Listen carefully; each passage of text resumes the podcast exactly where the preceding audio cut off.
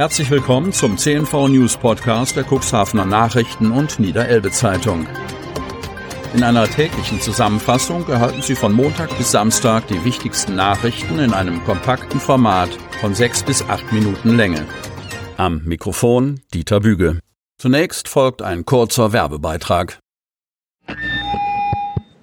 You are my, you are my hero. Mega, Wahnsinn, unfassbar.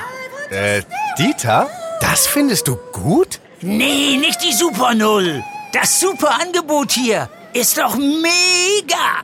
Das Samsung Galaxy S21 5G ab nur einem Euro von Mobilcom Debitel. Mega smart mit 20 GB LTE-Tarif.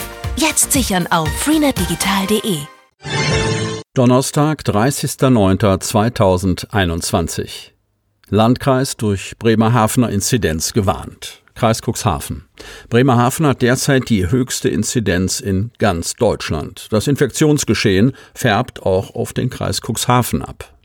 Im Stadtkreis Bremerhaven lag der Wert für die Infektion pro 100.000 Einwohner binnen sieben Tagen nach Angaben des Robert-Koch-Instituts am Mittwoch bei 265,9.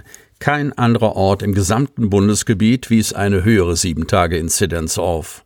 Das hat auch Auswirkungen auf das Kuxland, wie Landrat Kai-Uwe Bielefeld betont.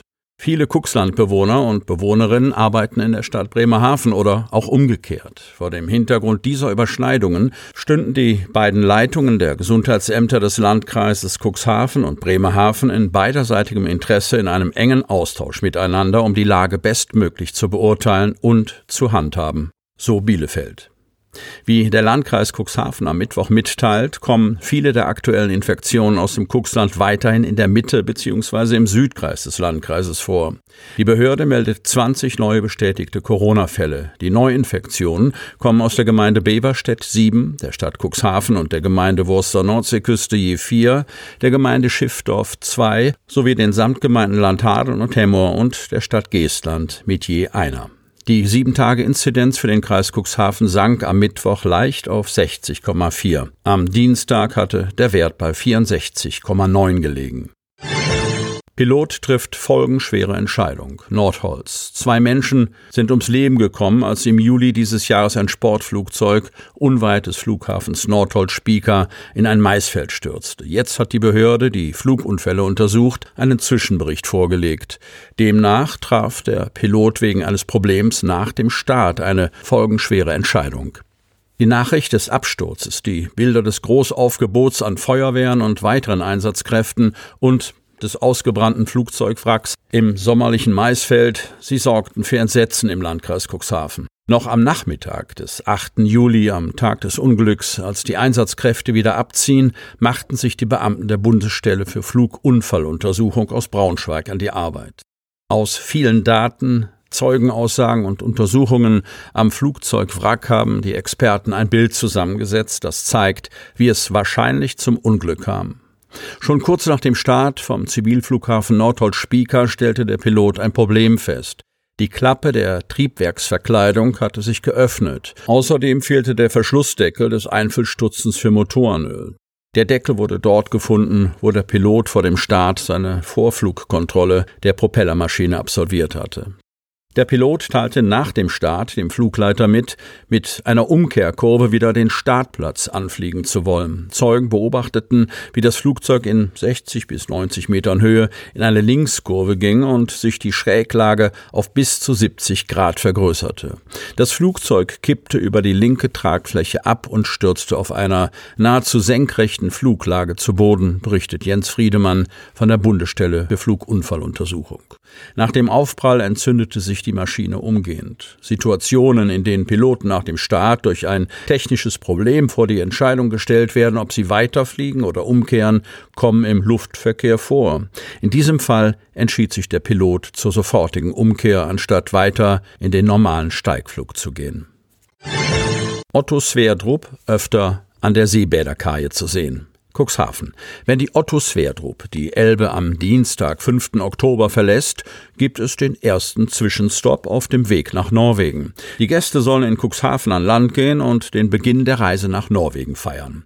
Seit Hunderten von Jahren nutzen deutsche Seefahrer und Auswanderer, die Deutschland verlassen, den Hafen von Cuxhaven.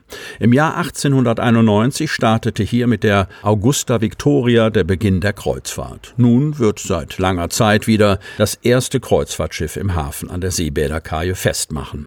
Die 138 Meter lange und 22 Meter breite Otto Sverdrup hat für den ersten Stop der Hurtigruten-Expedition Kurs auf Cuxhaven genommen. Zu diesem Anlass soll es eine Willkommenszeremonie geben, berichtet die Tourismuswirtschaftsgemeinschaft Cuxhaven, kurz TWG. Das Schiff und seine Besatzung werden bei der Ankunft um 22.30 Uhr durch ein Konzert des Cuxhavener Shantychors begrüßt. Und wie die Schifffahrtstradition es verlangt, wird dem Schiff auch offiziell die Stadtplakette von Cuxhaven durch Oberbürgermeister Uwe Sandja übergeben. Im Anschluss findet eine Führung für die Passagiere des Kreuzfahrtschiffes durch die Hapaghallen statt. Im Museum der Hallen gibt es eine historische Perspektive für die anstehende Reise. Zukünftig wird die Otto Sverdrup alle 14 Tage am Dienstag in Cuxhaven anlegen und somit hoffentlich den Startschuss für die Wiederaufnahme Cuxhavens als Kreuzfahrtstandort in Deutschland geben, so die TWG. Wer am 5. Oktober bei der Ankunft an der Seebäderbrücke dabei sein möchte, kann das Kreuzfahrtschiff um 22.30 Uhr trotz der späten Stunde willkommen heißen. Altgesellschafter klagen wegen Klinikübernahme. Otterndorf. Kurz vor der Ziellinie sind noch Hürden aus dem Weg zu räumen. Landrat Kai-Uwe Bielefeld gab Mittwochnachmittag vor dem Kreistag bekannt, dass die notariellen Verträge zur Übernahme der Otterndorfer Krankenhausgesellschaft durch den Kreis Cuxhaven und die Samtgemeinde Landhadeln unterzeichnet worden seien. Allerdings gibt es noch Sand im Getriebe. Altgesellschafter hätten Klagen gegen die Übernahme eingereicht. Bielefeld hält jedoch diese Klagen für unzulässig und unbegründet. Er rechnet mit einer kurzfristigen positiven Entscheidung des Landgerichts.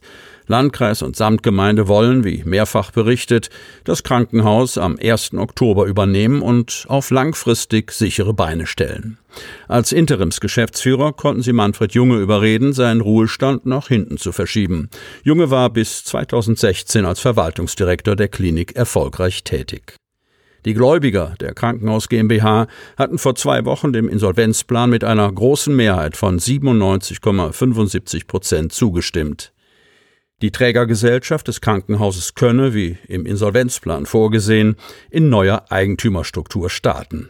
Der Gläubigerausschuss sprach sich für das Angebot des Landkreises aus. Insolvenzverwalter Dr. Christian Kaufmann begrüßte die Entscheidung. Damit sei die Klinik nachhaltig neu aufgestellt und die Mitarbeitenden könnten zuversichtlich in die Zukunft blicken. Nach der gescheiterten Insolvenz in Eigenverantwortung ab März durch die früheren Gesellschafter hatte das Amtsgericht Cuxhaven im Mai die Insolvenz der Klinikgesellschaft angeordnet. Sie möchten noch tiefer in die Themen aus Ihrer Region eintauchen?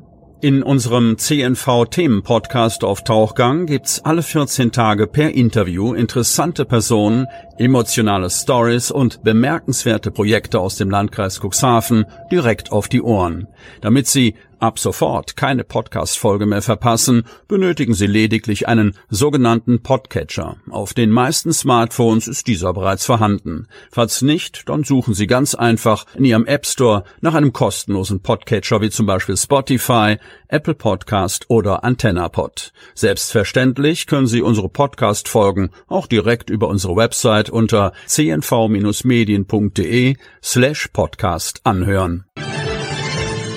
Die hörten den Podcast der CNV Medien, Redaktionsleitung Ulrich Rode und Christoph Käfer. Produktion Rocket Audio Production.